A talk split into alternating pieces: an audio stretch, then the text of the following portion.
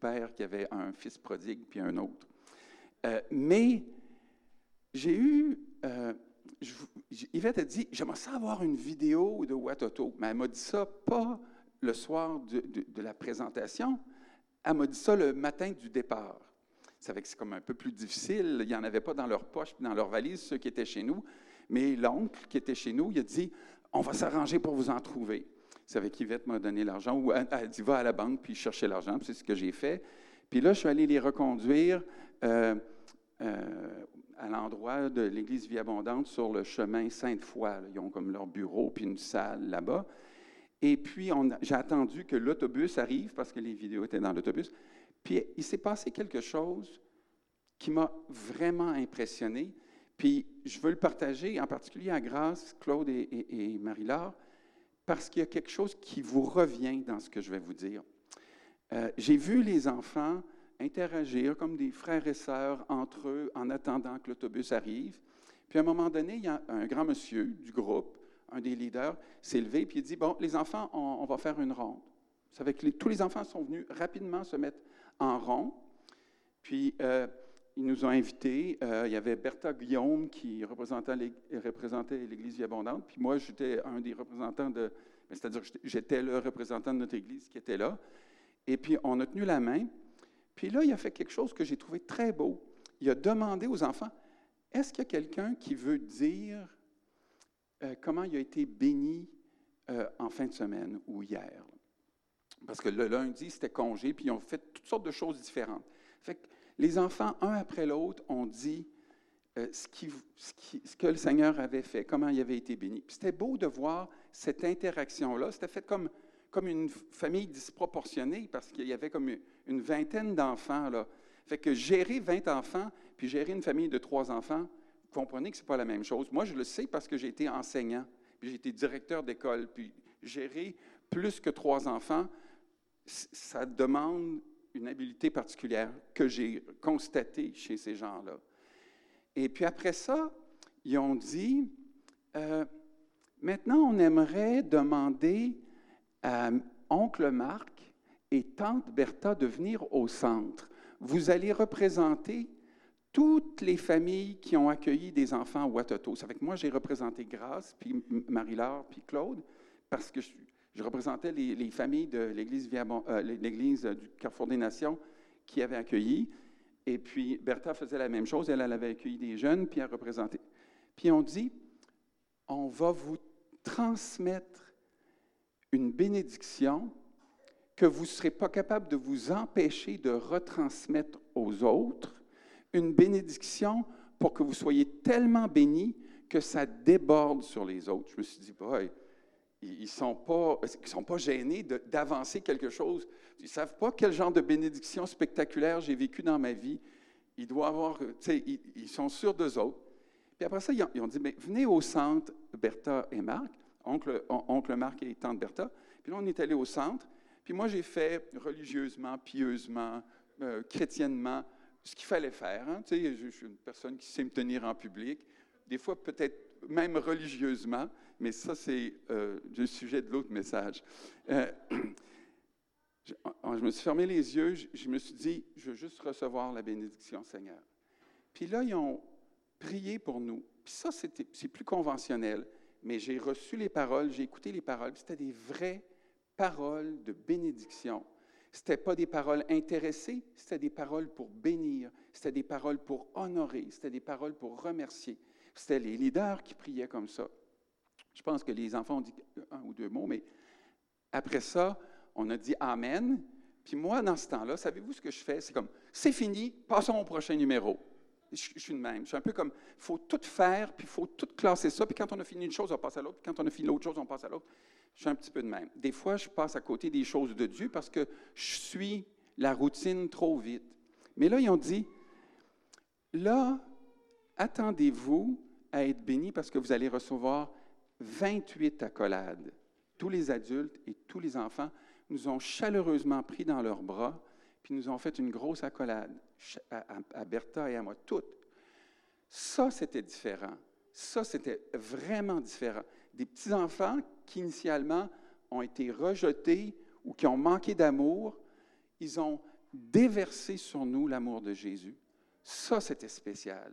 Puis les adultes qui prennent soin d'eux autres, qui manifestaient de l'amour, puis de la bienveillance, puis de la discipline, puis de l'encadrement à l'égard de ces enfants-là, nous ont aussi exprimé leur remerciement puis leur reconnaissance. fait que je, je comprends que vous n'avez pas vécu parce que je l'ai dit, mais soyez bénis pour ce que vous avez fait, parce que vous avez touché les vies de ces gens-là, ceux qui les ont accueillis.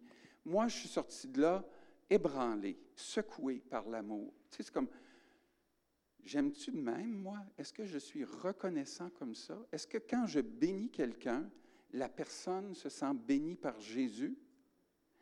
Vous savez que ça, c'était mon petit témoignage. Soyez bénis, grâce, sois béni, Claude, sois béni, Marie-Laure, parce que ce que vous avez fait, c'est comme si vous l'aviez fait par Jésus, parce que moi, les remerciements, je les ai comme reçus à travers la bouche des leaders puis des enfants, mais je sentais que ça venait vraiment du cœur de Jésus.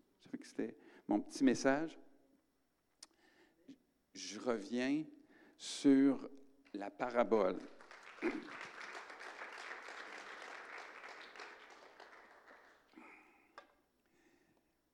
Le, livre que mon garçon m'a donné s'intitule Le Dieu prodigue, revenir au cœur de la foi chrétienne. Puis l'auteur, c'est Timothy Keller. C'est un, anglophone. Son livre a été traduit, je l'ai lu. Et puis, la parabole de l'enfant prodigue, je la connais par cœur, vraiment. Je sais ce qui s'est passé. Mais là, je vais vous la lire. Puis je voudrais que vous fassiez le même exercice que j'ai fait pendant que moi je vais vous partager, moi ce que j'ai fait en lisant, j'ai dit, Seigneur, qu'est-ce que tu veux me montrer que je ne sais pas de ça? Parce que c'est sûr que je ne sais pas tout au sujet de cette parabole-là. Je suis capable de la raconter, mais est-ce que je connais les profondeurs de ça? Puis de découvrir des profondeurs d'un passage qu'on a lu cent fois, c'est une grâce excellente. Parce que Dieu veut faire ça dans nos vies jusqu'à ce qu'on ait 95 ans ou 100 ans, il veut que quand on lit notre Bible à 100 ans, qu'un passage nous saisisse autant qu'au jour de notre salut. Je vais lire au complet Luc 15. Ça va avoir l'air long, mais écoutez-le avec moi parce qu'après ça, je vais tout tirer ce que je vais vous dire de ça ou des choses qui nous font comprendre ça. Je vais sauter euh, une partie pour ne pas m'étendre sur d'autres sujets, c'est parce qu'il y a trois paraboles dans ce chapitre-là. Je vais m'arrêter à la parabole du Fils prodigue. Ça dit au verset 1, Tous les publicains et les gens de mauvaise vie s'approchaient de Jésus pour l'entendre. Ça, c'est important. Déjà là, il y a une richesse dans ce que je vais vous dire à ce sujet-là. Et les pharisiens et les scribes murmuraient, disant, Cet homme accueille des gens de mauvaise vie et mange avec eux. il disait probablement un sur un ton comme ça, mais il murmurait, hein, un peu à l'écart. Puis là, on saute euh, au verset 11, un peu plus bas. On a vu le verset 1 et 2, puis là, on arrive tout de suite au, verset 11.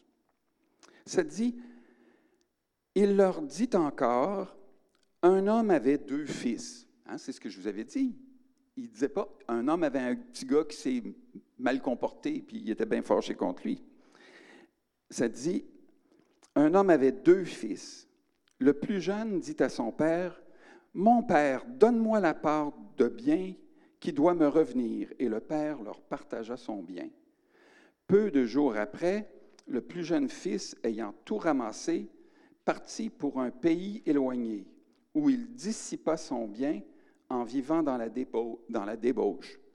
Là, ces deux versets-là que, versets-là que je viens de vous lire, là, ça n'a pas duré 15 secondes. Moi, ça, a pris à peu près 15 secondes de lire, mais c'est ça, c'est le qu'est-ce qui se passe dans le temps réel qui, va être intéressant? Lorsqu'il eut tout dépensé, une grande famille survint dans ce pays et il commença à se trouver dans le besoin. Il alla se mettre au service d'un des habitants du pays, qu'il envoya dans ses champs garder les pourceaux, les cochons. Il aurait bien voulu se rassasier des carouges que mangeaient les pourceaux, mais personne ne lui en donnait. Étant rentré en lui-même, il dit, Combien de mercenaires chez mon Père ont du pain en abondance, et moi ici, je meurs de faim. Je me lèverai, j'irai vers mon Père, et je lui dirai, Mon Père, j'ai péché contre le ciel et contre toi. Je ne suis plus digne d'être appelé ton fils. Traite-moi comme l'un de tes mercenaires. Et il se leva et il alla vers son père. Comme il était encore loin, son père le vit et fut ému de compassion. Il courut se jeter à son cou et le baisa. Le fils lui dit, euh, Mon père, j'ai péché contre toi, euh, contre le ciel et contre toi. Je ne suis plus digne d'être appelé ton fils. Mais le père dit à ses serviteurs, Apportez vite la plus belle robe et l'en revêtez. Mettez-lui un anneau au doigt et des souliers aux pieds. Amenez le veau gras et tuez-le. Mangeons et réjouissons-nous, car mon fils, que voici, était mort et il est revenu à la vie. Il était perdu et il est retrouvé. Et ils commencèrent à se réjouir. En passant, les deux autres paraboles, ils parlent de quelque chose de perdu qui a été retrouvé, mais la, plus-value de cette parabole-là, c'est ce qui suit. Ils commencèrent à se réjouir. Or, le fils aîné était dans les champs. Lorsqu'il revint et approcha de la maison, il entendit la musique et les danses. Il appela un des serviteurs et lui demanda ce que c'était. Ce serviteur lui dit, Ton frère est de retour et ton père a tué le veau gras parce qu'il l'a retrouvé en bonne santé. Il se mit en colère et ne voulut pas entrer. Son père sortit et le pria d'entrer. Mais il répondit à son père, Voici tant d'années que je, que je te sers sans avoir jamais transgressé tes ordres, et jamais tu ne m'as donné un chevreau pour que je me réjouisse avec mes amis. Et quand ton fils est arrivé, celui-ci qui a, celui qui a mangé ton bien avec des prostituées, c'est pour lui que tu as tué le veau gras? Mon enfant, lui dit le Père, tu es toujours avec moi, et tout ce que j'ai est à toi. Il fallait bien, il fallait bien s'égayer et se réjouir, parce que ton frère, que voici, était mort, et qu'il est revenu à la vie, parce qu'il était perdu et qu'il est retrouvé. Merci Seigneur pour ta parole. J'ai hésité, j'avais comme deux messages de préparer euh, pour ce matin. Un que j'avais préparé il y a un certain temps, puis j'ai dit probablement que ça va être ça que je vais, je vais prendre. Puis après avoir lu le livre, je sentais, c'est plus ça qu'il faut que tu présentes. Parce que ça m'a parlé, moi, ça m'a secoué dans mon, dans mon essence. Et puis, euh, il y a trois personnes qui ont parlé ce matin publiquement dans l'Église avant que moi je prenne la parole. Il y a Marceline dans la, salle de prière, puis elle a dit quelque chose, puis ça me confirmait qu'il fallait que je parle de ça. ça. avait comme un lien. Puis après ça, notre sœur Emmanuelle a partagé d'autres choses au sujet du Jonas, puis au sujet des gens, des fois, quand ils vivent un malheur, qui, euh, qui sentent qu'ils sont lésés parce qu'ils ont pourtant tout fait ce qu'il fallait faire, et puis que Dieu devrait les bénir puisqu'ils ont tout fait ce qu'il fallait faire. Et puis, euh, il y a Christophe qui a dit une parole aussi euh, tout à l'heure, et avec l'autre parabole qu'il a, a partagée. Et puis, ça me confirmait que oui, il faut que tu dises ça. Est-ce qu'il y a quelqu'un qui est capable de me dire ce que ça veut dire prodigue? Des fois, moi, j'avais tendance à dire le fils prodige. Mais dans ce cas-là, il n'était pas vraiment un prodige. C'était le fils prodigue. Qu'est-ce que ça veut dire prodigue? Voulez-vous que je vous donne la définition ou quelqu'un qui veut s'aventurer? Pardon? Non, non, ce n'est pas de retour. Prodigue, ça veut dire qui fait des dépenses disproportionnées, qui dépense sans compter, qui a tout dépensé, qui fait des dépenses excessives et qui dilapide son bien, qui distribue et qui donne abondamment. Vous savez, prodigue, lui, il dit le Dieu prodigue. C'est comme une piste. Supposons que je n'arrivais pas à la fin, là, vous, vous, pourriez faire comme une connexion pour savoir qui est vraiment prodigue dans cette histoire-là. D'abord, il faut penser à l'auditoire. À qui Jésus parlait-il vraiment dans cette histoire-là, dans cette parabole-là? À qui s'adressait vraiment la parabole? Parce qu'il y avait des publicains et des gens de mauvaise vie. Puis eux autres, ils font penser aux fils cadets, aux plus jeunes, aux benjamins de la famille. Puis il y avait des pharisiens puis des scribes, puis eux, ils font penser aux fils aînés. Puis l'auteur, il dit, ce message-là, ça dit ici, tous les publicains et les gens de mauvaise vie s'approchaient de Jésus pour l'entendre. Eux autres, ils venaient parce qu'ils savaient que lui avait quelque chose que personne d'autre avait, puis qu'il en avait besoin. C'était-tu comme à la porte du salut ou pas à la porte du salut, ce monde-là? Puis, il y avait les pharisiens et les scribes qui se tenaient à l'écart pour voir quelle niaiserie Jésus allait faire pour pouvoir enfin le ridiculiser. Puis Jésus est allé avec le cœur du Père. Il est allé avec le cœur du Père. Le cœur du Père, c'est pas lever le nez sur les arrogants. Il résiste aux orgueilleux Dieu. Mais toute leur vie, Dieu essaie d'aller chercher les orgueilleux parce qu'il est plein d'amour bienveillant. Les publicains, c'est comme le jeune fils, c'est des gens qui ont quitté la tradition, qui ont quitté ce qui était euh, convenablement ou socialement acceptable, qui se sont mis les pieds dans les plats, puis qui ont été rejetés pour toutes sortes de raisons, comme le, jeune fils. Les pharisiens, c'est comme le fils aîné, le fils droit qui restait avec son père, qui le servait tout le temps et qui allait avoir honorablement sa part d'héritage. Ce n'était pas un fils qui faisait les mauvaises choses, il faisait toutes les bonnes choses. La narration habituelle de cette parabole-là nous amène à montrer comment le Père accueille le jeune fils repentant. Mais il y a plus dans ce passage-là. L'intention de Jésus, c'était aussi, et probablement plus, les gens religieux qui font tout ce que, euh, tout ce que demande la Bible il cherchait à dévoiler les préjugés des grands frères.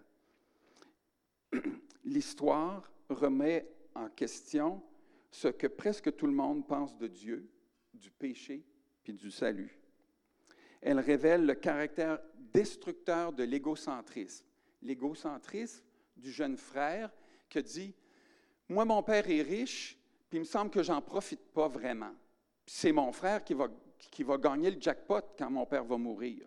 Ben oui, parce que dans la tradition juive, le père donne une double portion à l'aîné. Puis quand ils sont juste deux, ça veut dire que l'aîné, il y a le jackpot. Il y a les deux tiers de l'héritage, puis le plus jeune a juste un tiers. S'ils sont douze, ben, il y a le double de tout le monde. C'est comme deux douzièmes, c'est un sixième. Pas le jackpot, ça. Mais quand tu as deux fils, tu sais que le plus vieux, il est parti pour la gloire. Il peut bien être sage et obéissant, puis euh, attendre. Hein? Ça va venir un jour. Il fait juste attendre ça.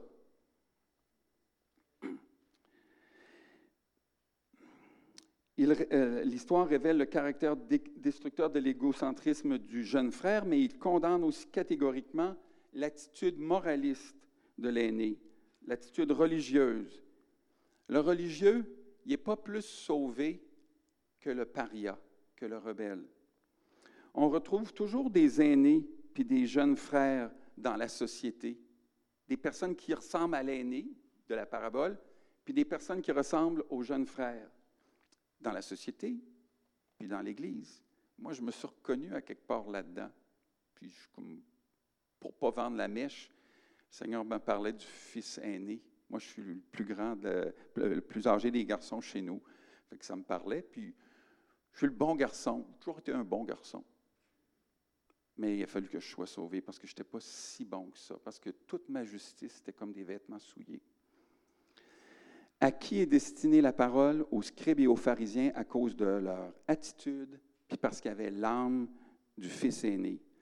Elle parle aux pécheurs repentants de l'amour du Dieu prodigue qui, par amour pour eux, alors qu'ils étaient encore pécheurs, a donné son Fils bien-aimé afin qu'ils soient sauvés. Mais eux, ils s'approchaient de Jésus pour l'entendre. Les pharisiens et les scribes étaient visés. Ils veulent montrer leur aveuglement et leur étroitesse, étroitesse d'esprit et leur propre justice, et comment tout cela détruit leur âme et la vie de ceux qui les entourent. Ils regardaient de loin pour voir qu'est-ce que Jésus allait dire, parce que Jésus disait des choses qui étaient anticonventionnelles.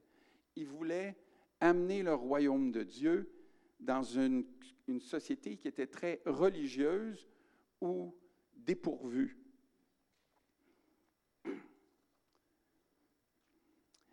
Les pharisiens, c'était des religieux stricts, qui étaient choqués par Jésus puis ses enseignements, puis les impies, puis les pauvres, qui ne s'intéressaient pas nécessairement à une religion ou aucune règle morale, eux étaient attirés à lui.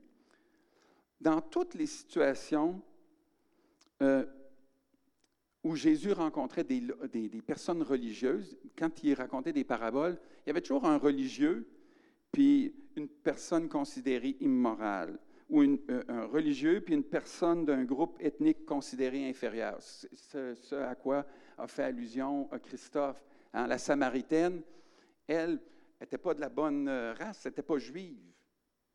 Ça fait que, mais Jésus est en train de confronter ça. Et puis, euh, comme la parabole du, Samaritain aussi. Euh, euh, euh, des religieux ou une personne que tous méprisaient. Mais c'est le paria qui s'est approché de Jésus dans tous les cas, comme le pharisien puis le publicain au temple. Celui qui s'est vraiment approché de Dieu, c'est le publicain qui s'est humilié. Et puis, euh, c'est les aînés qui sont offusqués ou qui sont épris d'eux-mêmes. Ce que nous, on doit faire, c'est pas présenter notre religion. Notre religion n'est pas vraiment meilleure qu'une autre religion, si c'est juste de la religion. Ce qu'on doit présenter, c'est Jésus, c'est notre Père. La parabole parle de deux fils. Le plus jeune, il a fait une requête choquante. Il a demandé à son père l'héritage. Il a dit, Papa, tu n'es pas encore mort, mais c'est tout juste comme. Hein? Donne-moi donc ce qui me revient. Puis comme ça, je vais pouvoir avoir du fun pendant que je suis encore jeune. Je ne suis pas pour attendre d'avoir 75 ans avant d'avoir ton héritage. On ne sait jamais, tu pourrais vivre jusqu'à 100 ans. Donne-moi ce qui me revient. Puis le père aurait pu dire Sors de ma maison, grossier personnage. Jamais dans Israël on a entendu une bêtise aussi grosse. Va-t'en. C'est ça qu'il aurait dû dire. C'est ça que toute la société juive aurait voulu entendre de Jésus dans cette parabole-là. Qui dise la vérité. Il a fait quelque chose de honteux à son père. C'est écrit dans la Bible. Honore ton père et ta mère. Puis lui, il vient de le déshonorer publiquement. Parce que le père, au lieu de se choquer puis de le rejeter, il lui a donné. Il lui a donné le tiers au complet il y avait un gros coffre avec plein de pièces d'or, puis il a compté les pièces, puis il lui a donné le tiers des pièces. Ça? Non, monsieur. Non, madame. Ce qu'il possédait, c'était des terres, des richesses matérielles. Ça fait qu'il a fallu qu'il vende le tiers de sa richesse actuelle qui lui appartenait, parce qu'il n'était pas mort, puis qu'il la donne à son fils arrogant. Qui est le prodigue dans ça? C'est le Père. Puis l'aîné, lui, par le fait même, tout ce que son père avait désormais lui appartenait d'héritage, même s'il n'y avait pas eu l'affront de le, euh, de le demander à son père, de le réclamer à son père, il savait que tout était maintenant facile à compter. Tout lui revenait. Puis il avait juste à être fin, puis obéissant, puis sage. Merci mon Dieu que je sois si bon et si pieux Maintenant, je connais mon héritage complet. Merci d'avoir eu un frère arrogant qui maintenant fasse ce qu'il veut avec sa part à lui. Puis si ce n'était pas de lui, peut-être que mon père se serait enrichi plus, puis que j'aurais eu un plus gros héritage encore. Mais ça, qu'est-ce que tu veux? Le livre élabore beaucoup plus sur euh, chacun des, des fils. Le plan du fils, c'était la débauche, la dépense, puis la misère. Il revient à lui, puis là, il, demande au Père, prends-moi comme un ouvrier, donne-moi un salaire. Prends-moi pas comme ton fils, prends-moi pas comme un serviteur, parce que les serviteurs sont dans la maison, puis ils bénéficient de la maison, du confort, de la maison, puis de la nourriture de la maison.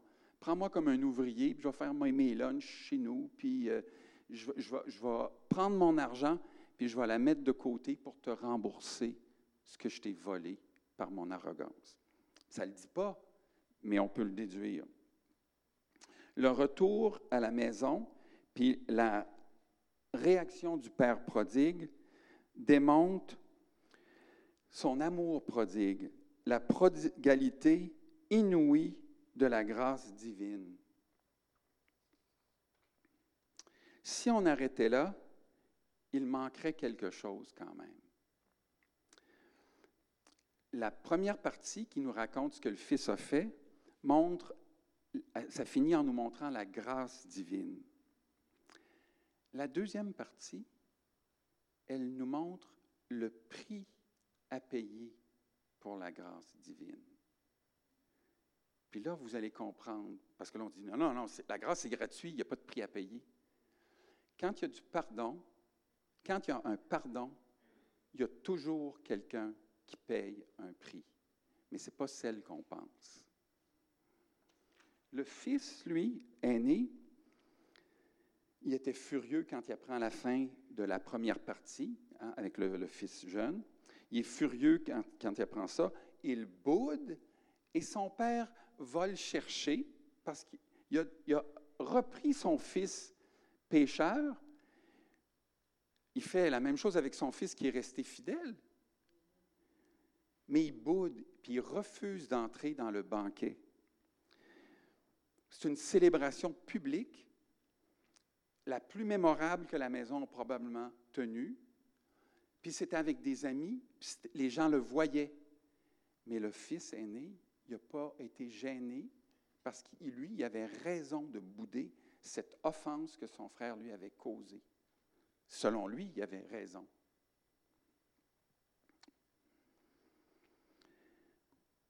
Il reste dehors pour signifier sa désapprobation. Il boycotte le banquet pour donner un message clair. Le Père, il s'humilie, puis dit, je t'en prie, viens avec moi, viens. Puis lui dit, pourquoi? Tout ce que j'ai t'appartient. Ce que je vous ai dit là tantôt, ça vient de l'autre partie, quand le Père dit Tout ce qui m'appartient est à toi.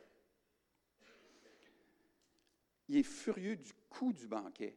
Qu'est-ce que c'est ça, cette dépense folle pour quelqu'un qui a déjà dilapidé son héritage? Il est furieux à cause de l'injustice à son égard, et puis il manque de respect à l'égard de son Père. Puis le Père le sait quand il s'approche de lui pour lui dire Viens parce qu'il est bienveillant, puis il est prodigue. Jusqu'ici, ça nous aide à saisir la prochaine dimension de la parabole. Ça nous parle du péché. Le péché flagrant, évident, que tout le monde est capable de mettre un doigt dessus immédiatement, le péché du jeune frère. Il a péché, on le sait, c'est un crime, tout le monde le sait, puis il mérite d'aller en enfer. Un point, c'est tout. Ça finit là. Êtes-vous d'accord avec moi? Vite, levez la main en même temps que moi. Bien là, vous savez que je vais dire d'autres choses, ça fait que ne levez pas votre main, mais on aurait quand même envie de lever la main. C'est un petit Snorro qui a méprisé son père. Si un de mes fils me faisait ça, je te dis comment... Le péché du fils, est-ce qu'il y a du monde qui font ça aujourd'hui? Il y a du monde qui se chicane pour des héritages, mais ce n'est pas aussi public puis évident que ça. Il y a d'autres choses dans le péché du Fils. Le Fils a décidé de répondre à son besoin à sa façon. La façon de Dieu pour bénir avec un héritage, c'est qu'au moment du décès des parents, du père, les parents laissent quelque chose à leurs enfants. Il y a des parents qui sont pauvres puis qui laissent une pensée, puis il y a des parents qui sont riches puis qui donnent beaucoup d'argent, puis des fois c'est plus de trouble l'un que l'autre, l'autre que l'un. Et puis, euh, c'est ça. Lui, il a voulu régler les choses à sa façon. Il a voulu prendre sa liberté puis faire les choses à sa manière, sortir des sentiers battus, libre de poursuivre ses objectifs personnels, de s'épanouir indépendamment de, de ses coutumes, de ses conventions. Il voulait atténuer ou abolir la tradition, les préjugés, les autorités hiérarchiques et tout obstacle à sa liberté personnelle. Ça, ces gens-là, on les reconnaît. Quelqu'un qui enfreint la loi, je le fais au noir, moi, parce que je n'ai pas le goût de payer l'impôt, parce que c'est toute une gang, de voleurs, les politiciens, puis ils votent des gros salaires, ça fait que moi, j'en paye pas d'impôt pour eux autres. Ça, c'est, la façon de parler du jeune. Pensez à d'autres façons de parler du jeune. C'est quelqu'un qui veut faire les choses à sa façon, puis qui ne respecte pas les règles, il ne suit pas de règles. Ce n'est pas nécessaire. On n'a pas besoin de suivre des règles. On a juste euh, à faire ce qu'on pense qui est le mieux. Tout est relatif, le, le relativisme. hein. Toi, tu as cette religion-là, ben, c'est parfait. Moi, je pense autrement, c'est parfait aussi. hein. Toutes les religions sont bonnes. Toutes. Dire ça, c'est dire euh, un paradoxe inexplicable. Si toutes les religions sont bonnes, celles qui disent le contraire des autres, comment elles font pour être bonnes? Ça ne marche pas. C'est la, plus grande ineptie qui est répétée constamment dans, notre société. Toutes les religions sont bonnes, ou aucune religion n'est bonne. C'est comme, c'est vrai dans un sens qu'aucune religion n'est bonne. Si ça nous garde loin de Dieu, il n'y a rien qui est bon. Si notre religiosité, c'est de venir à l'église tous les dimanches parce qu'on on fait ce qui est bien, ben, on n'est pas sur la bonne piste. Ce n'est pas la raison pour laquelle on devrait venir à l'église le dimanche. Il y a plus à faire pour le royaume de Dieu à l'extérieur de l'Église qu'à l'intérieur de l'Église. Le Seigneur nous veut à l'intérieur de l'Église avec son intention, puis à l'extérieur de l'Église avec ses intentions. C'est avec le fils le plus jeune, on comprend facilement son, son problème. Le fils aîné, c'est plus subtil. C'est plus subtil et c'est plus dérangeant et c'est plus dangereux. C'est plus dérangeant dans le sens, on s'en aperçoit pas. C'est en dessous de la terre. C'est caché. C'est pas évident. Combien de fois on a entendu parler des gens qui étaient modèles, impeccables, belle famille, beaux enfants, belle maison, beau terrain, pas de pissenlit. C'est merveilleux. C'est des gens parfaits. Ils doivent prier le bon Dieu, puis il doit envoyer de la pluie bénite sur leur terrain pour que le gazon soit aussi vert. La, faute du fils, c'est qu'il était juste pour lui-même. Il était juste, puis il était content d'avoir l'héritage, puis il n'était pas content que son père prenne son argent, parce que l'argent, ce n'était pas l'argent du fils qui a pris pour faire le banquet. C'était l'argent de l'aîné, parce que lui, c'est ça qu'il allait hériter. Plus son père dépensait, moins il allait lui en rester. C'est-tu assez hot? Nous, on ne peut pas faire ça à Dieu, hein? Est-ce qu'on peut faire ça à Dieu? Bien sûr. Si on vole le temps que Dieu nous donne pour faire des niaiseries, Seigneur, ça c'est moi, ça. Si on arrive pour des motifs religieux, Seigneur, ça c'est moi, ça. Il faut voir la subtilité, puis le dommage, la dévastation que ça cause dans la vie, le péché du frère aîné. Les pharisiens avaient l'âme du, fils aîné parce qu'eux, ils faisaient partie du peuple de Dieu. Ils étaient obéissants à la loi. Ils voulaient faire la volonté de Dieu, puis ils voulaient respecter les normes sociales avant tout. Mais pourquoi ils faisaient ça? Il y avait deux fils perdus dans ça, le plus jeune puis l'aîné, pareillement.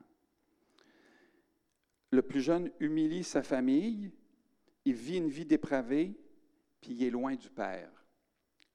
L'aîné obéit, obéit scrupuleusement au Père, il est maître de lui-même, il est discipliné, mais quand le Père l'invite au banquet, il résiste. Il n'est pas connecté avec le Père. Il ne comprend même pas l'amour de son Père. S'il le comprenait, il serait allé chercher son petit frère chez les pourceaux. Mais il est resté chez eux, il n'est pas allé chercher son petit frère. Il y a une histoire que, que quelqu'un racontait au sujet d'un soldat qui est allé au Vietnam, qui était perdu. Il a été fait prisonnier. Puis un de ses frères a pris tout son argent, il a pris un billet d'avion, puis a fouillé le Vietnam pour retrouver son frère. C'est ça que lui aurait dû faire, le fils aîné. Prendre une part de son héritage, demander à son père, est-ce que tu peux me donner de l'argent? Je vais aller chercher mon frère où il est. Je ne sais pas où il est, mais je vais le retrouver. Puis le père aurait dit, ben voyons, vas-y mon fils, merci. Mais ce n'est pas ça qu'il a fait. Les deux étaient perdus. Dans cette parabole, Jésus a conclu la parabole en laissant l'aîné dans son état d'éloignement. Il l'a fait volontairement. Ça ne dit pas, mais le fils aîné ravala sa salive et entra au banquet et tous se réjouirent ensemble et ils furent heureux. Amen. C'est pas ça que ça dit, hein? Ça dit rien. C'est assez intéressant? Jésus c'est probablement dit J'en ai dit assez, là. Hey, vous autres en arrière, j'en ai pas dit beaucoup, mais j'en ai dit assez. Il faut écouter quand je parle. N'a pas dit ça d'une façon arrogante, mais il y en a assez si on, on lit entre les lignes. Les deux frères ont ceci en commun. Ils n'aimaient pas se soumettre à l'autorité paternelle. Le fils aîné, d'apparence, oui, mais de toute évidence, en lisant jusqu'à la fin, non. Chacun veut le contrôle, chacun se rebelle. Les deux frères sont loin du cœur du Père. Ils sont perdus. On peut se révolter contre le Seigneur, on peut être éloigné en transgressant ses lois, mais aussi en les respectant scrupuleusement. L'obéissance scrupuleuse de la loi peut servir de stratégie pour se rebeller contre Dieu, pour contrôler Dieu. Seigneur Dieu, moi qui suis un fils qui va à l'église tous les dimanches, je te remercie de la bonté que tu m'as remplie. Maintenant, je te prie de m'accorder telle chose. Je m'attends à ce que tu le fasses, Seigneur, parce que tu es fidèle et bon. Amen. Est-ce que vous sentez de l'arrogance dans ça? Ça a l'air d'une prière. C'est une prière déguisée c'est un, affront à Dieu déguisé. Le Seigneur veut qu'on soit perspicace, ne pas se faire engloutir par des choses pernicieuses comme ça. Les péchés du Fils, on n'est pas nécessairement attiré à ça quand on est comme un fils aîné. Moi, j'ai connu des chrétiens, connu un, homme qui a donné sa vie au Seigneur à peu près en même temps que moi. Lui, il aimait les femmes. Il était séduit par les femmes. Puis il a trouvé une belle femme, puis il l'a mariée, puis il a eu des enfants. Mais il aimait les femmes. Il aimait beaucoup les femmes. Puis il a commencé à exercer un ministère, puis il aimait encore les femmes. Puis il est tombé dans le piège du fils le plus jeune, puis il a gâché son ministère pour toujours. Puis il a été rejeté de l'Église. Peut-être qu'il aurait eu besoin d'être euh, guéri, puis d'avoir un, un sozo, mais ça, c'est une autre histoire. Lui, son péché était évident avant, puis il a été repiégé dans le même péché. Que le Seigneur nous garde, que le Seigneur nous garde alerte. Mais le péché du frère aîné, est plus subtil. On peut dire, ben moi, quand j'étais dans le monde, j'étais un mauvais garçon, puis là, je ne fais plus ces choses-là, gloire à Dieu. Mais quelles choses est-ce que je fais? Ce n'est pas tant les choses que je fais qui comptent. Les choses que je fais, c'est de la paille qu'on amasse. C'est l'intention avec laquelle qui sont les briques d'or dans la maison qu'on construit.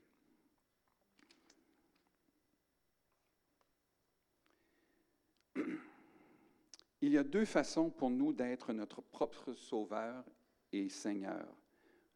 La première, c'est en transgressant toutes les lois et faire tout ce qu'on veut, on se pense libre. La seconde, c'est de respecter toutes les lois, les règles morales et nous comporter à la perfection. On pense, voilà, j'ai plus besoin vraiment du Seigneur, ou bien, maintenant que je suis presque parfait, par la grâce de Dieu, il faut mettre quelque chose de religieux pour que ça, ça ait du sens, sinon j'aurais l'air fou, par la grâce de Dieu, Dieu doit me répondre. Il est sous mon contrôle. Euh, euh, je, je, reçois son contrôle. Je ne sais pas pourquoi j'ai dit contrôle. C'est comme ça qu'ils pensent les frères aînés. Ils sont imbus d'eux-mêmes. Moi, quand je deviens imbu de, moi-même, le Seigneur m'a fait trébucher parce que l'orgueil précède la chute, puis après ça, l'humilité précède la gloire. Le Seigneur veut qu'on soit humble, puis pas arrogant, puis pas juste par notre propre justice. Le véritable évangile, c'est pas vous allez être sauvés pour faire des bonnes œuvres. Ben oui, c'est ça que ça dit dans la Bible. Je vois ta foi par tes œuvres. Oui, mais est-ce qu'on déguise ce passage-là par nos œuvres qu'on fait pour être fiers de nous-mêmes? Ou est-ce qu'on accomplit nos œuvres pour donner la gloire à Dieu? Parce que je sais que des fois, il faut que je ravale ma salive parce que je prends une grande respiration, je me bombe le torse, puis je me dis, c'est pas moi la gloire. Ça vous arrive-tu de vous penser bon des fois, vous autres? Moi, oui, malheureusement. Ben, c'est un piège pour moi, ça. Mais comme je trébuche assez souvent, je m'en rends compte que je suis mieux de me tenir debout comme il faut parce que je vais me faire mal un jour. Ça fait que Dieu ne veut pas qu'on soit religieux, puis il ne veut pas qu'on soit rebelle. L'Évangile, le vrai message de l'Évangile qui attirerait tout le monde chez nous, toucherait les cœurs de tous les inconvertis qu'on verrait dans la rue ou dans notre travail, c'est que tout le monde a tort. Tous ont péché et sont privés de la gloire de Dieu. Tout le monde est aimé. Avant même que nous commencions à aimer Dieu, Dieu a lui-même prouvé son amour envers nous en envoyant son Fils Jésus pour mourir sur la croix, pour payer le prix pour notre salut. Et puis, tout le monde est appelé à l'admettre et à changer. Pas changer par ses propres forces, changé par sa grâce. La perdition du plus jeune est évidente, ça je l'ai dit. La, euh, perdition de l'aîné est plus subtile, puis c'est ce qu'on démontre depuis tantôt. Il faut qu'on identifie l'essentiel. La mentalité du frère, c'est euh, quand la vie ne va pas comme on veut, on n'est pas seulement attristé, on se met en colère. Si vous faites ça quand les choses ne vont pas? Ah, le chemin est encore bloqué. Moi, je me mets à maugrer dans mon auto. Personne ne m'entend. Sauf Dieu qui est à côté de moi. Il m'entend grommeler. Fait que c'est pas fameux, ça, faire ça. Je ne suis pas un témoignage pour Dieu. Puis je suis devant lui, là. Mais c'est parce qu'on ne le voit pas qu'on dit, bah, lui, il doit être loin là en ce moment. Là. Il n'entend pas ça. Il entend tout. C'est ça le hic. Quand on devient en colère, c'est parce que nos désirs religieux s'accomplissent pas. Même si le frère aîné vit une existence agréable, les frères aînés pensent mériter mieux, toujours mieux, parce qu'ils font tout pour rester dans le droit chemin et tout, euh, et Dieu doit toujours leur aplanir leur chemin. Ils marchent dans le droit chemin, puis s'attendent à ce que Dieu aplanisse devant eux, puis ils marchent sur le tapis rouge. C'est la religiosité, ça. Parce que tout le monde, les frères aînés comme les plus jeunes, trébuchent parfois. Puis Dieu nous relève par sa grâce.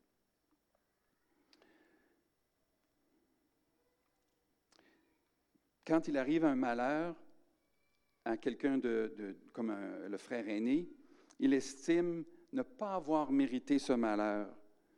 On a fait tant d'efforts pour être bien sous tous les rapports. Si on a transgressé une règle, rapidement on se repent, parce qu'on est furieux contre nous-mêmes.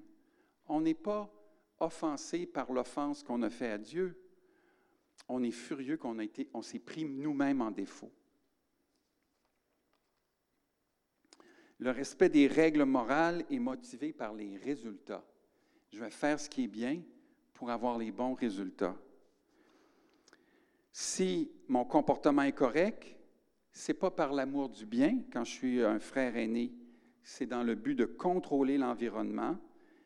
La bonté est par intérêt personnel, parce que je cherche un avantage personnel dans ma bonté. C'est intéressant parce que c'est subtil, puis on peut se faire piéger à ça. Surtout si on est des chrétiens qui viennent à l'Église depuis longtemps, puis qui ne fréquentons pas des bars, puis qui ne sacrons pas, puis qui ne fumons pas, puis qui ne crachons pas, puis qui ne buvons pas d'alcool.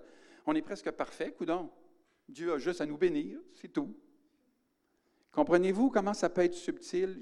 J'essaie de le caricaturiser, puis j'essaie de ne pas viser personne. Parce que la personne que j'ai sentie le plus visée en lisant ce livre-là, c'était personne de l'Église c'était moi-même. Mais ça m'a fait du bien de me faire viser par l'Esprit de Dieu. Ça m'a comme ragaillardi pour lutter le bon combat.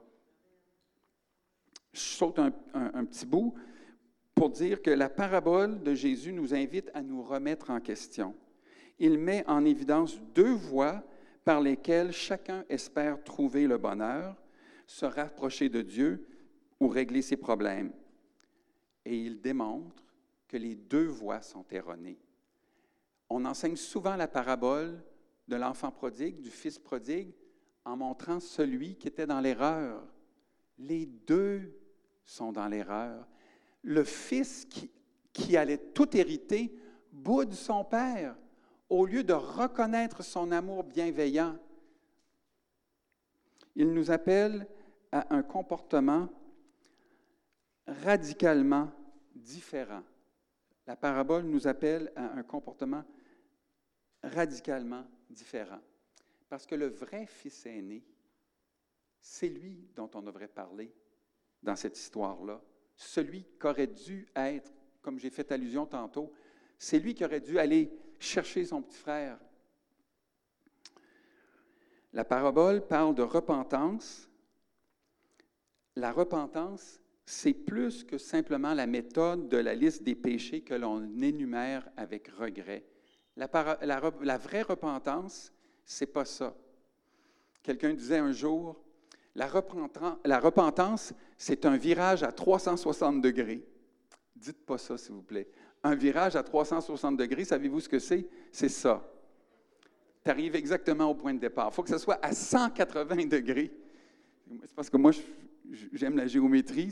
Chaque fois que j'entends, il a fait un virage à 360 degrés, je me dis, oh boy, ça ne marche pas. Ceux qui ont de la difficulté en géométrie, faites-vous-en pas. Ce qu'il faut faire, c'est se détourner de nos mauvaises voies, pas pour être pur et saint, pas pour être accepté par Dieu, parce que ce qu'il fallait faire pour être accepté par Dieu, ce n'est pas nous qui le faisons. Ce n'est pas notre repentance qui fait ce qu'il fallait faire pour que nous soyons sauvés. Ce qui fait, ce qui a fait qu'il fallait qu'on fasse pour qu'on soit sauvé, c'est le prix qu'il a payé à la croix.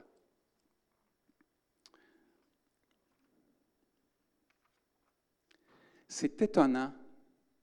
Le prix que le Père a payé pour son fils, arrogant, c'était beaucoup d'argent. Mais il l'a accepté quand même, malgré l'offense, malgré le mal qui lui avait été fait, malgré la dépravation dans laquelle le fils s'est retrouvé. Puis le prix que le père voulait payer pour le fils aîné, mais on ne le sait pas, on ne connaît pas la fin de la parabole. Jésus volontairement l'a omise en espérant que le plus de pharisiens puis de scribes puissent arriver à la conclusion que, j'évoque aujourd'hui. Dieu est prodigue parce qu'il a dépensé pas un peu, pas beaucoup, mais il a dépensé, il a payé le prix qui était le plus grand qui pouvait être payé.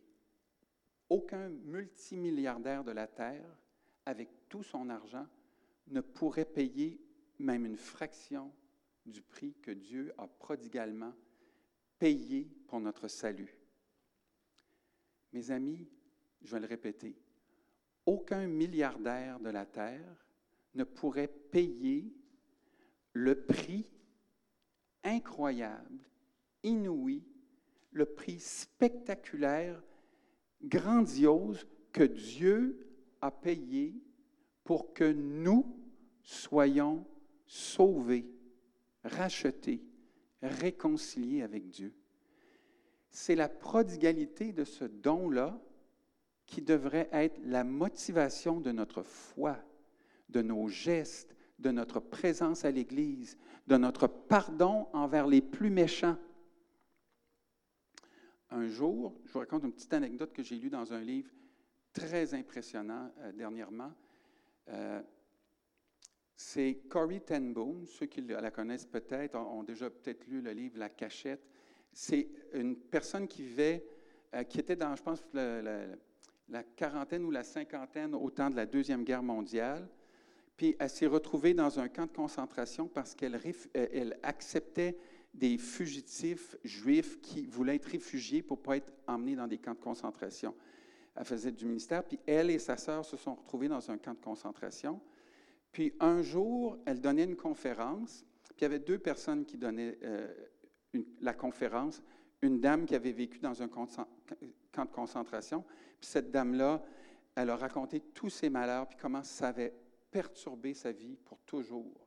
Puis c'était triste, puis c'était émouvant, puis les gens comprenaient la, chose terrible que ça pouvait représenter.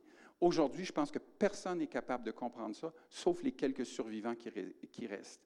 Parce que c'est tellement loin de notre réalité, là, ce qui s'est passé dans la Deuxième Grande Guerre mondiale, c'est tellement inouï qu'on a de la misère à le comprendre. Puis là, elle a s'est levée, Corrie ten Boom, pour raconter son expérience. Puis elle l'a dit, puis elle a dit, à travers tout ça, j'ai découvert la grâce ineffable de Dieu, la grâce incroyable de Dieu. Bien, moi, je dis à Yvette, on ne devrait pas dire la, grâce incroyable. C'est fait pour être cru. C'est la, grâce croyable, mais il faut s'y appliquer pour le croire.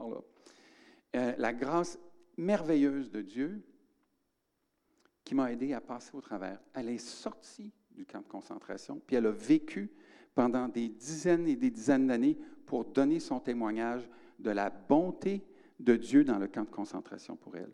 À un moment donné, elle et sa sœur avaient réussi à faire venir une Bible dans le camp de concentration. Elle l'avait cachée.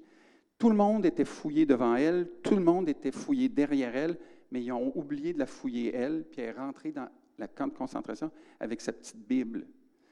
Et puis, euh, sa sœur lisait la Bible aux femmes dans les camps de concentration, puis il ne se faisait pas déranger.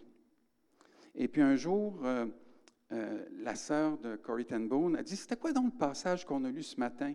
Parce qu'il faisait des temps de prière dans le camp de concentration. Ça, on n'a pas vraiment entendu beaucoup parler de ça, mais c'est vraiment arrivé. Je, vous dis, c'est vraiment arrivé. Puis, euh, c'est parce que la, sœur Betsy, la sœur aînée de Corrie ten Boom, lui dit C'est quoi long le verset? Puis euh, Corrie ten Boom euh, euh, rouvre la Bible, puis elle dit, ça dit, rendez grâce à Dieu en toutes choses. Elle dit, c'est bien, on va prier sur ce verset-là. Puis là, elle prie sur le verset, rendez grâce. Elle dit, Seigneur, nous te rendons grâce parce que tu es ici avec nous. Nous te, nous te rendons grâce que Corey et moi, on est ensemble dans ce camp de concentration. Beaucoup de familles ont été divisées, mais on peut se supporter mutuellement par ta grâce. Merci Seigneur pour les, autres qui sont autour de nous. Merci. Merci pour les poux. Parce qu'il y avait des poux, puis ça les, ça les démangeait. Les, poux leur rendaient une vie terriblement misérable. Puis là, Betsy a fait Voyons, Betsy, on ne peut pas dire merci à Dieu pour les poux. Oh là, là, tu pousses, mais tu pousses trop. Moi, là, je suis tellement dérangé par ça. Et puis là, Betsy dit Corey, qu'est-ce que ça dit? Puis là, elle avale sa salive. Puis elle dit Rendez grâce à Dieu en toutes choses. Et puis là, elle dit Merci Seigneur pour les poux. plusieurs mois ou années plus tard, elle apprend que leur chambre dans le bunker n'était pas visitée par les gardiens parce qu'elle était infestée de poux. Puis la raison pour laquelle ils ont été capables de faire des études bibliques tout le temps qu'ils étaient dans ce, ce camp de concentration-là, dans cette chambre-là, c'est parce qu'elle était infestée de poux. Merci Seigneur pour les poux. Des fois, on ne comprend pas le pourquoi du comment. Et puis, à la fin de sa conférence, Corrie ten Boom, il y a un monsieur qui vient, qui s'approche d'elle, et elle le reconnaît. C'est un homme qui était parmi les SS qui lui ont ordonné de se déshabiller.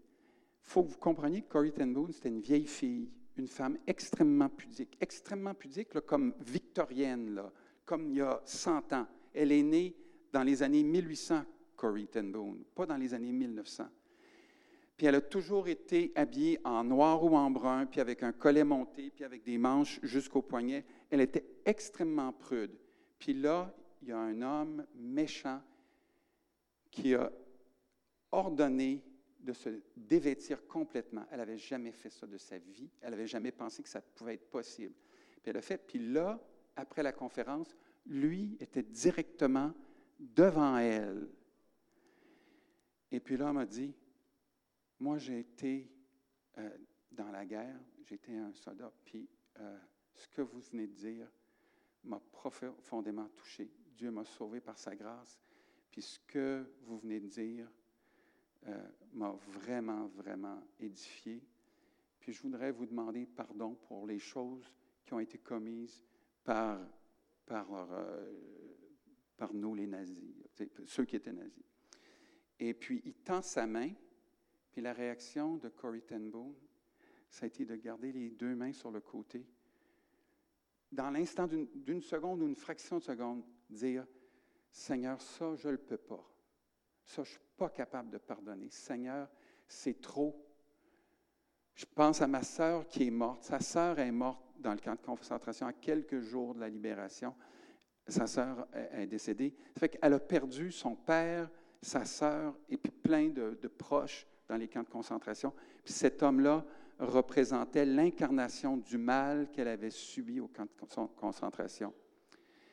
Puis Jésus lui a dit dans cette fraction de seconde-là, quand elle, avait les bras collés, je le sais que tu n'es pas capable. Fais-le par moi. Puis elle a tendu la main, puis elle lui a donné la main. Puis elle a été absolument libérée de cette, cette lourdeur-là. Juste pour vous dire que la grâce de Dieu, elle est magnifique. Elle est magnifique, la grâce de Dieu. Puis on devrait être motivé par l'amour de Dieu dans notre vie. J'achève.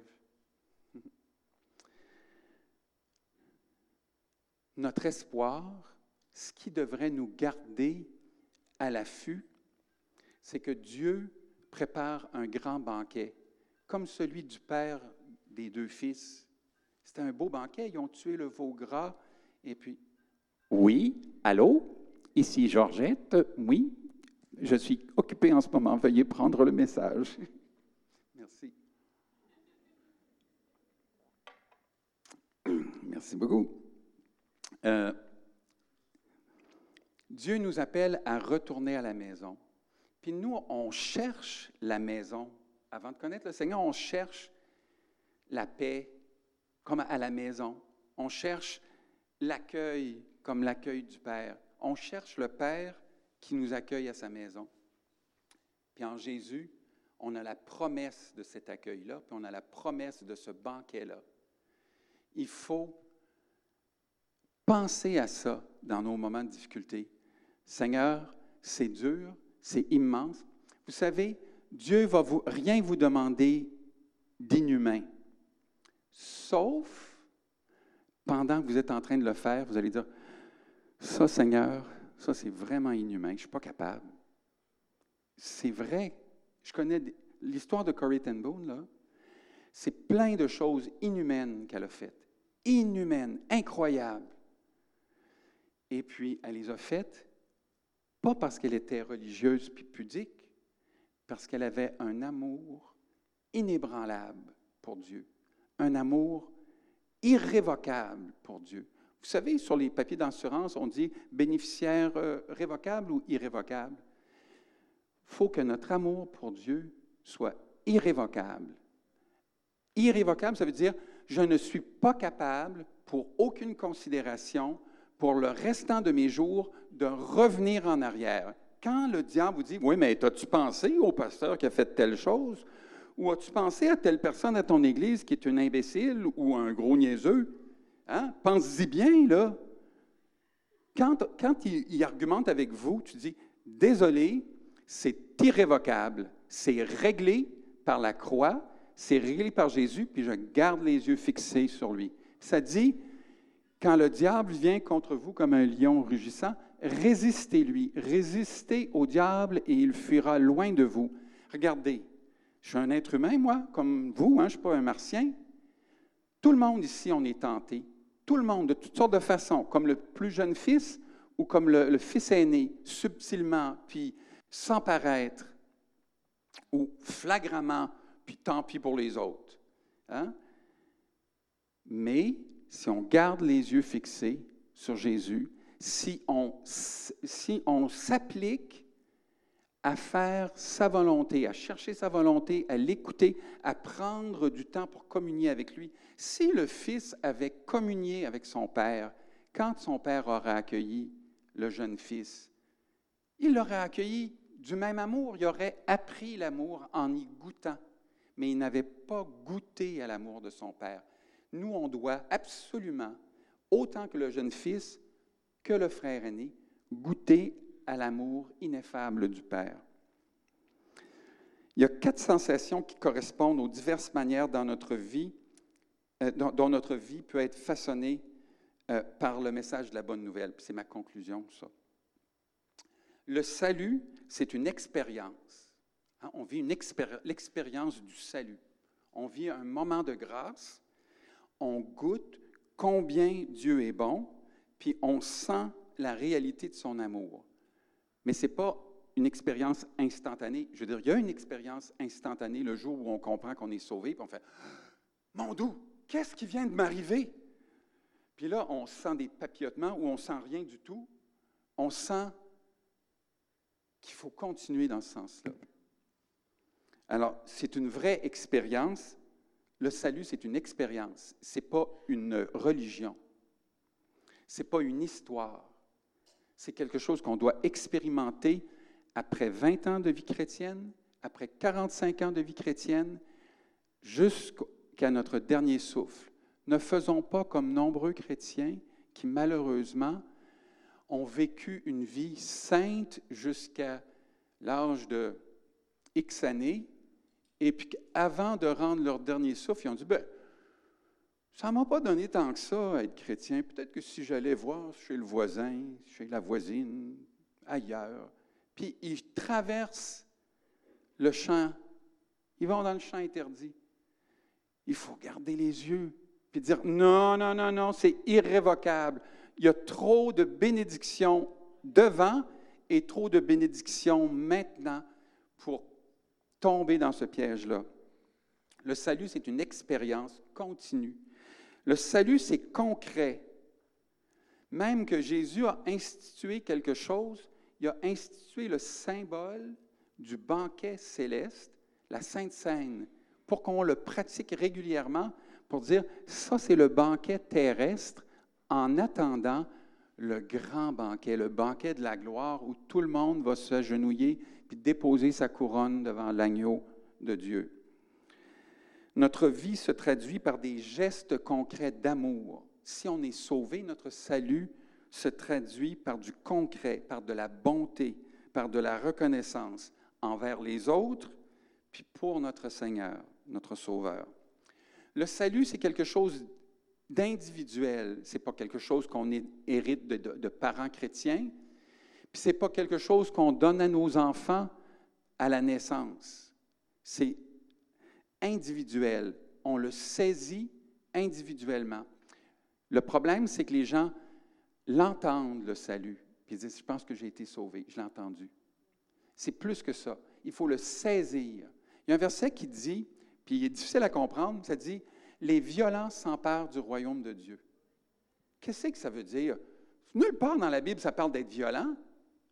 Ce que ça veut dire, si vous êtes résolu, si vous êtes déterminé, si vous seriez capable de passer à travers une porte pour faire la volonté de Dieu, vous êtes sur la bonne piste. Vous êtes résolu.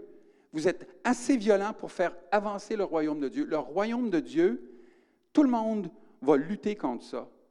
Le diable lutte contre l'avancement du royaume de Dieu. Puis nous, on fait quoi pour le royaume de Dieu? Il faut être irrésolu.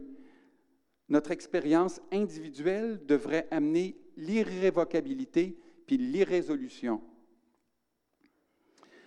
S'approprier de notre salut, en être imprégné, porter le fruit avec abondance. Je suis sauvé par Jésus, donc je le suis. Je lui obéis. Pas j'obéis à Jésus pour qu'il me fasse grâce. La grâce, je l'ai, je suis sauvé. Je, je, le, le suis, puis je lui obéis parce que le prix qui a été payé, je ne serai jamais capable d'y rembourser. Jamais, jamais. Si je fais quelque chose qui est dur pour moi, puis qui, me tourne en ridicule publiquement, tant pis. Lui, il a été plus que humilié publiquement. Il a été crucifié publiquement, tout nu sur une croix, avec des clous dans les mains puis des clous dans les pieds. C'est ça qui est arrivé à Jésus pour que nous, on puisse venir à l'Église le dimanche. C'est ordinaire, ça, comme retour.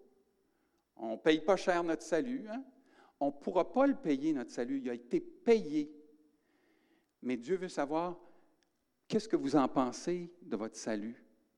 Qu'est-ce que ma vie démontre de mon salut? Et finalement, le salut, c'est collectif. Hein? Celle-là, je l'ai trouvée bonne parce qu'elle m'a fait Hein? Collectif? Ben, là, je ne veux pas que ce soit de la religion, je ne pourrais pas le dire, celui-là. Mais je l'ai lu, puis j'ai compris. Le salut, ça se vit dans la famille de Dieu. C.S. Lewis, celui qui a écrit, les, Chroniques de Narnia ou les Quatre Amours ou plein de livres, c'était un docteur d'une université britannique, C.S. Lewis. Il est mort le même jour que John F. Kennedy. C'est vrai qu'on n'a pas entendu parler du jour de sa mort, ceux qui vivaient dans ce temps-là. Mais c'était un érudit. Il a écrit des, livres très sérieux. Puis il a dit une chose un jour. Lui et ses amis étaient de très, très bons amis. Puis quand un des amis décédé, à ses funérailles, il a dit, vous savez, nos amis font de nous ce que nous sommes. Et quand un de nos amis meurt, il y a une partie de nous qui meurt aussi. La partie de nous qui est l'interaction puis la relation avec autrui. C'est sûr que si on parle euh, d'un collègue de travail, ce n'est pas la même chose qu'un ami. On peut dire mon ami au travail, mais l'amitié au travail, des fois, c'est juste euh, peux-tu me passer à la brocheuse? Euh, Peux-tu aller porter ça à la secrétaire? C'est comme des choses de travail. Puis un bon ami, quelqu'un qu'on rencontre, ça peut être quelqu'un qu'on rencontre comme ça, une connaissance. Mais un bon ami, quelqu'un qui serait prêt à payer pour te sortir de prison, ou faire quelque chose qui est dur, mais parce que tu es son ami, puis qui t'aime vraiment, qui, qui, va loin au-delà de pour toi, ça, ça se vit dans le collectif, ça, puis ça nous définit. Les personnes avec lesquelles on est amis nous définissent un peu. Et puis, euh, ils, transparaissent sur nous. Ceux qui sont mariés depuis longtemps, vous voyez comment votre conjoint a eu un impact dans votre vie un impact que vous vous attendiez pas ou que peut-être au début vous aimiez pas ou que vous compreniez pas, mais la personne, elle, elle, fait une empreinte sur vous.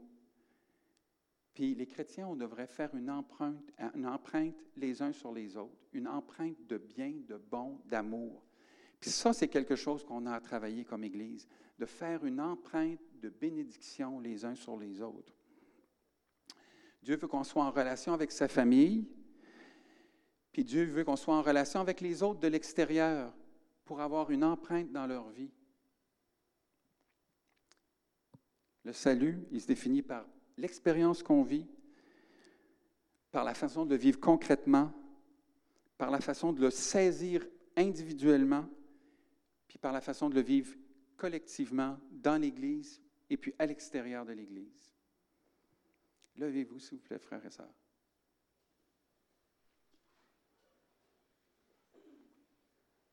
Je pense que c'est un record. J'avais préparé un message qui avait sept chapitres, puis j'ai fini à midi. Les dernières fois, je finis toujours à midi et quart. Mais je pense que j'ai pas fini, j'ai pas fini. Le Seigneur m'a dit Arrange-toi pour finir. S'il y, a trop de choses, dis-les pas toutes. Ils vont les oublier de toute façon. Ce que je voudrais que vous n'oubliez pas, que votre amour pour Dieu soit irrévocable. Ça sera votre petite contribution pour un prix inouï qui a été payé. Jamais personne de toute l'histoire a payé un prix aussi grand pour nous. Puis au bout de quelque temps, vous allez l'oublier, puis vous allez tomber. Puis vous allez vous relever, puis ce même amour-là, cette même grâce-là va être encore là. Si vous vous enlisez dans le péché, Dieu vous appellera toute votre vie jusqu'à votre dernier souffle. Jusqu'à notre dernier souffle, Dieu nous appelle. Tous les gens dans, le monde, jusqu'à leur dernier souffle, Dieu les appelle. Malheureusement, des fois, il manque de chrétiens pour que l'appel soit plus concret. Soyons cet appel-là dans la vie de ceux qui sont autour de nous. Seigneur éternel, on te soumet nos vies. Si on est comme le jeune frère ou si on est comme le frère aîné, on veut remettre nos vies entre tes mains pour que tu nous purifies, que tu nous sanctifies, puis que tu nous aides à communier avec toi de la façon qui te rende honneur et gloire. Aide-nous à nous approcher de toi, puis d'être déterminés, d'être résolus, que notre relation avec toi soit irrévocable et que les œuvres qu'on produise ne soient pas pour nous glorifier nous-mêmes ou pour notre propre justice, parce que notre propre justice n'est comme des seulement comme des vêtements souillés. On vient devant toi par ta grâce, puis on veut te glorifier pour ta grâce, ton amour et ta bienveillance. Bénis mes frères et sœurs cette semaine, que tes paroles s'éveillent en eux, dans leur cœur au cours de la semaine, que ta parole prenne vie aujourd'hui dans leur cœur pour porter des fruits qui font faire une différence. On ne veut pas stagner dans la religiosité. On ne veut pas être content de notre liberté euh, puis de notre autonomie. On veut être content de te connaître, puis de te servir, puis de t'honorer parce que tu as payé le plus grand prix qui pouvait être payé pour nous. Au nom de Jésus. L'immensité de ta grandeur. me montre que je ne suis rien. Mais quand tu sonner la terre, j'étais déjà près de ton cœur. Tu m'aimais avant que je sois Et pour moi, tu as tout donné. Toi seul pouvais me libérer. C'est pourquoi je veux t'adorer. Toi seul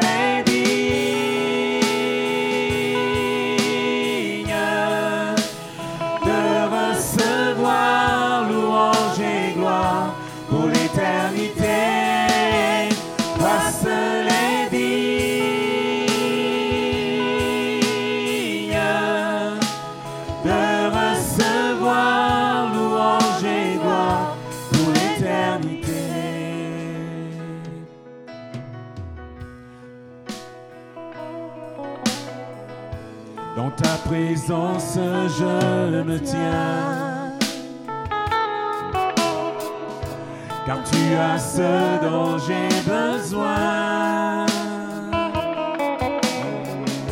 La joie, la vie et le bonheur.